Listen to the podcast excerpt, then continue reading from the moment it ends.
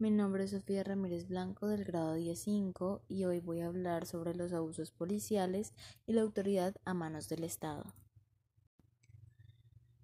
En mi opinión, los abusos policiales vienen de que algunos policías por tener estos trajes se sienten más poderosos que el resto de las personas comunes.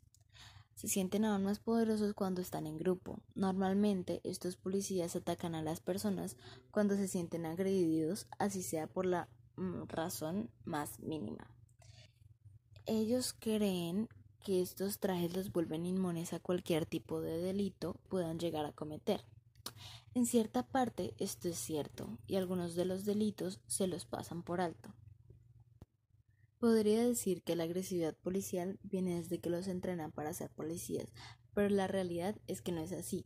No creo que mientras están entrenando para esto les enseñen a herir a personas inocentes. No todos los policías son malos o agresivos.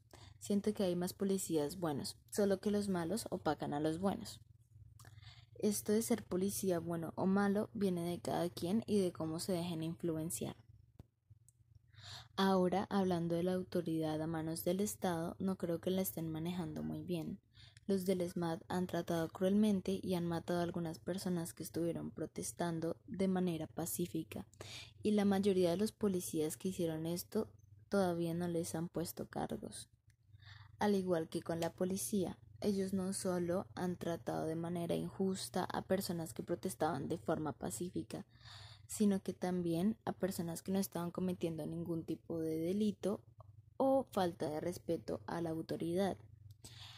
Y a estas personas todavía no se les han impuesto cargos, cosa que el Estado ya debería haber hecho no están castigando, por decirlo así, a los policías que cometen estos actos, y si no lo hacen, van a seguir pensando que cometer estos actos